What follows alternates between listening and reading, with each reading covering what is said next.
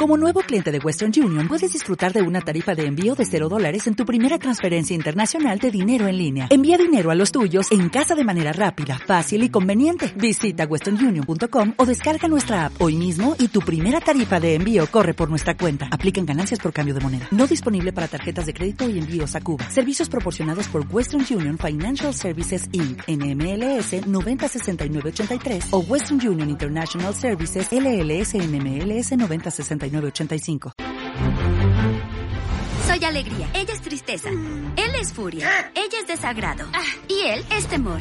Somos las emociones de Riley. Somos los que hacen a Riley, Riley. ¡Bájate de mí!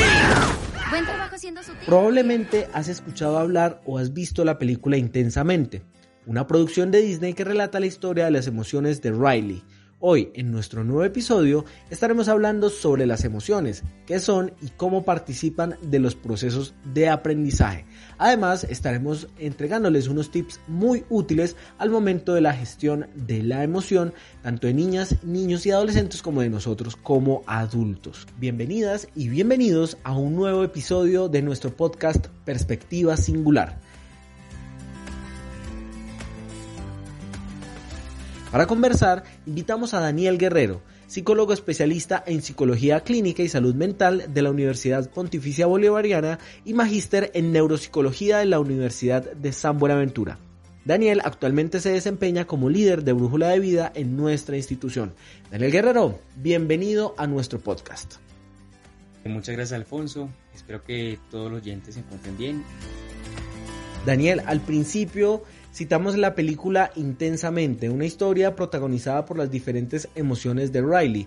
Con una perspectiva más detallada y desde tu saber específico, cuéntanos sobre las emociones, qué son y cómo deberíamos entenderlas. Bueno, las emociones eh, hay que entenderlas como una reacción primaria que es de corta duración y que por lo general responden a una situación o evento como tal. Hay que diferenciarla de otros aspectos como es el estado de ánimo, como es el temperamento como es un sentimiento. Básicamente la diferencia es en temas de eh, que yo proceso el sentimiento de manera más racional, en temas de que mm, el estado de ánimo no depende de una situación en particular y es mucho más duradero. Y en temas de que el temperamento es algo más a una predisposición por lo general biológica o hereditaria. Las emociones, entonces, por ende, han estado con nosotros todo, toda nuestra vida. Es un proceso que se da incluso a nivel de evolutivo y que aparecen ante situaciones específicas y que por esto tienen una finalidad funcional. De acuerdo con lo que nos estás contando y a lo largo de nuestra evolución como humanos, ¿para qué nos han funcionado las emociones? Mira, las emociones realmente han aparecido filogenéticamente, unas para generar retención de información, otras para ayudarnos a relacionarnos más con las personas, otras eh, para netamente sobrevivir y otras para predisponernos con una, una actitud positiva frente a las situaciones novedosas. La tristeza, la alegría, el asco, eh, el miedo, la sorpresa y la ira, realmente cada una de ellas cumple con una función que han ido apareciendo a lo largo de nuestro proceso evolutivo para generar lo que acabo de mencionar, retención, bueno, y todo ese tipo de situaciones que nos permiten, a fin de cuentas, en una situación particular, ser funcionales. Cuando hablo de funcionalidad es que mi comportamiento emocional permita que mi conducta vaya acorde al contexto. Daniel, además de las emociones, hoy queremos hablar sobre el aprendizaje. Desde todo tu conocimiento, cuéntanos qué es el aprendizaje. Bueno, primero hay que definir el aprendizaje como tal. El aprendizaje es diferente a la memorización. La memorización es un proceso de retención de información que por lo general, bueno, puede ser a corto plazo o largo plazo, pero es netamente algo conceptual. Y definimos el aprendizaje como un proceso de modificación de nuestro comportamiento que a fin de cuentas nos van a permitir que mm, esa expresión, ya sea emocional, cognitiva o conductual o comportamental, sea la más funcional y adaptativa. Entonces, entendiendo más o menos entonces qué es el aprendizaje, entender que el concepto de 2 más 2 eh, no solamente se va a quedar en, ese concepto como tal, sino que me va a permitir a mí generar habilidades para responder con un comportamiento adecuado frente a un tema de negocios y demás, digo que es aprendizaje. ¿Cómo juegan o cómo influyen las emociones en el proceso de aprendizaje? Tiene cinco aspectos en los que tiene relevancia. El primero es el aspecto, digamos, cognitivo como tal. Se ha identificado que las emociones, bueno, pueden ser o incidentales dentro del aspecto de una tarea, es decir, yo tengo eh, un examen eh, y ese día del examen, pues antes tuve una pelea con familia, ¿cierto? Entonces son emociones que aparecen incidentalmente. Y aparecen emociones integradas. Esas emociones integradas se llaman integradas porque están asociadas a una actividad en específico dentro del aula o fuera de ella, ¿cierto? Con una finalidad eh, de aprendizaje, enseñanza. Entonces, ¿qué es lo que pasa? Estas emociones incidentales o integradas, pues hay emociones que son positivas, eh, que me activan. Hay emociones que son positivas que me desactivan, como por ejemplo la calma, la relajación, ¿cierto? Eh, pues, emociones negativas que me activan, la ansiedad, por ejemplo, y emociones eh, negativas que me desactivan, que digamos que dentro de las cuatro clasificaciones que acabo de mencionar son las que no pretendemos que ocurran porque son las que te apagan y aparte de eso pues te generan un malestar. Estas emociones que acabo de mencionar influyen demasiado en lo que es nuestra capacidad cognitiva, sobre todo eh, aquellas que son positivas. No quiero decir con esto que solamente deben aparecer emociones positivas dentro del proceso de aprendizaje. Las emociones negativas nos permiten un procesamiento de la información secuencial, analítico, racional. Las emociones positivas, ¿qué es lo que pasa? Nos permiten un aprendizaje holístico, en paralelo, integral. Entonces veamos que la finalidad y funcionalidad de cada una de las emociones realmente pues es eso. Son activas, funcionales, que aparecen eh, para un fin. Entonces si yo quiero, por ejemplo, que un chico aprenda un concepto concreto, como es el tema de la suma, pues estableceré una emoción, llamémoslo entre comillas, negativa, activa, que me va a permitir que el chico pues tenga interés suficiente y se posibilite a un pensamiento racional, secuencial y analítico. Antes de que nos quedemos con esa sensación de que, ah, es que realmente hay emociones positivas y negativas, pues yo les voy a decir una cosa. Eh, dentro del proceso de las emociones, quitamos el, el término de bueno o malo, positivo y negativo. Podemos llamarlo más como algo agradable y desagradable, ¿cierto? Que nos permiten ciertas cosas y que nos permiten otras. Cada emoción, como le dije desde el principio, pues es funcional en la medida en que yo pues tengo un contexto en cual debo yo eh, ponerlas a trabajar. Entonces, eh, desde el aspecto cognitivo, eso es lo que pasa. Tenemos un segundo aspecto y es que se ha relacionado mucho con la resolución de problemas y eh, con las estrategias de aprendizaje. Se ha identificado, por ejemplo, que las emociones positivas generan que las personas tengan mayor intuición al resolver problemas y sean mucho más rápidas.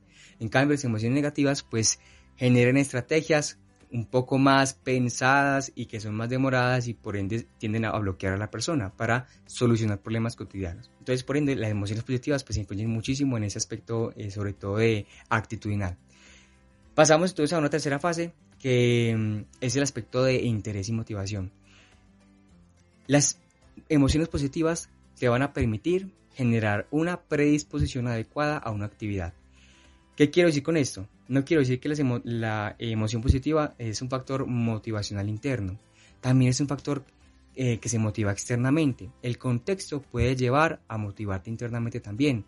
Eso no implica que si el chico llega a mi aula eh, y no tiene interés para nada de aprender matemáticas, no puedo yo motivar internamente. Claro que sí puedo a través de una adecuación del contexto y mostrándole su funcionalidad en su vida en su vida. Y aquí hablo de algo importante, es respetar y reconocer la necesidad de mi estudiante, aspecto que lo haremos más adelante. También reconocemos algo importante y es que las emociones juegan importancia en la retención y recuperación de información. Hay un dicho muy popular y es el de aprendemos cuando sentimos. Y seguramente todos hemos tenido un recuerdo con una carga emocional muy importante en nuestra niñez o lo que sea. Recordamos nuestra primera tusa, recordamos cuando nos pegamos el primer golpe, eh, situaciones parecidas. Eh, ¿Por qué? Esto pasa porque eh, dentro del procesamiento cognitivo hay dos estructuras importantes a nivel cerebral, que son la amígdala y el hipocampo. El hipocampo es esa estructura que guarda información episódica. Y la amígdala, que está dentro del sistema límbico, un sistema integrado emocional, es el que participa en la valencia emocional. Estas dos estructuras pues se conectan, están muy conectadas y cuando sucede algo emocionalmente fuerte, positivo o negativo, pues el, hipocampo se activa y genera un recuerdo, una huella anémica. Entonces, es importante en la retención y recuperación de, la información. Estos son los elementos realmente más importantes mm, de cómo influye la emoción en el proceso de aprendizaje. Veamos que eh, todos son muy importantes en el, en, el aula, en, el tema de cómo aprendo para la vida, en el tema de cómo modifico mi comportamiento, en el tema de cómo me desenvuelvo incluso en el ámbito social. En Ontanares educamos reconociendo la singularidad de cada uno de nuestros estudiantes. De acuerdo con lo que ya nos contabas sobre la importancia de las emociones en el proceso de aprendizaje, cuéntanos sobre los métodos que se utilizan en Ontanares para acompañar la gestión emocional de nuestros estudiantes. Lo que hacemos es propiciarles un espacio incluso dentro del aula en el que pueda ellos pues llegar a la reflexión, a ubicar lo que es su emoción en términos de cuál es su emoción, a nivel de tono, nivel, eh, qué intensidad la están sintiendo e incluso su frecuencia. Y lo reforzamos dentro de lo que es nuestro instrumento, que es la bitácora de brújula de vida, con diversas situaciones. Así permitimos colocar y contextualizar una emoción dentro de un espacio o contexto en específico. Después de esto aparece lo que es la expresión, ¿cierto?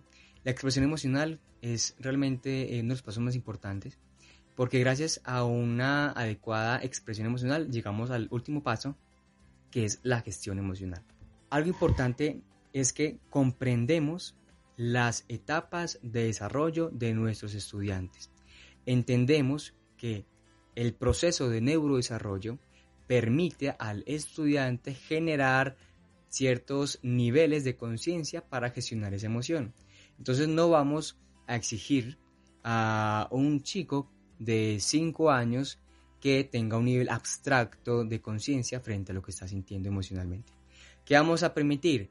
Eh, vamos a permitir que un chico de 5 años reconozca opciones diferentes a las que está implementando, que por lo general para esta etapa es muy común el perrinche, ¿cierto?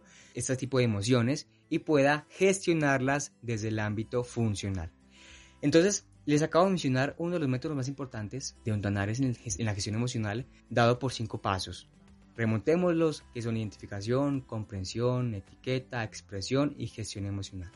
Nosotros podríamos aplicar esos cinco elementos en, nuestro, en nuestra cotidianidad, en nuestra casa.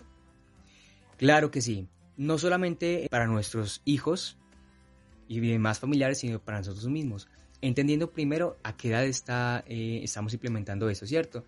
Porque nuevamente les menciono, no podemos exigir a un, a un niño, pues, que genere un estado funcional como lo hago yo como adulto, ni puedo yo generar una respuesta emocional como lo hace un niño. Entonces, desde casa es muy sencillo. Los padres tienen un rol muy importante dentro de la crianza y es que son agentes importantes dentro del proceso de aprendizaje por imitación y por contexto, siendo ellos, pues la familia, el primer ambiente de aprendizaje de los chicos. Un ambiente que sea tranquilo, que sea seguro, que sea abierto en términos de confianza y comunicación, va a permitir en el chico pues eh, unas habilidades emocionales importantes. Cuando aparecen sobre todo las reacciones o comportamientos en los niños, como son la rabieta, como es la tristeza, como son los berrinches, pues ahí realmente es donde entran los adultos.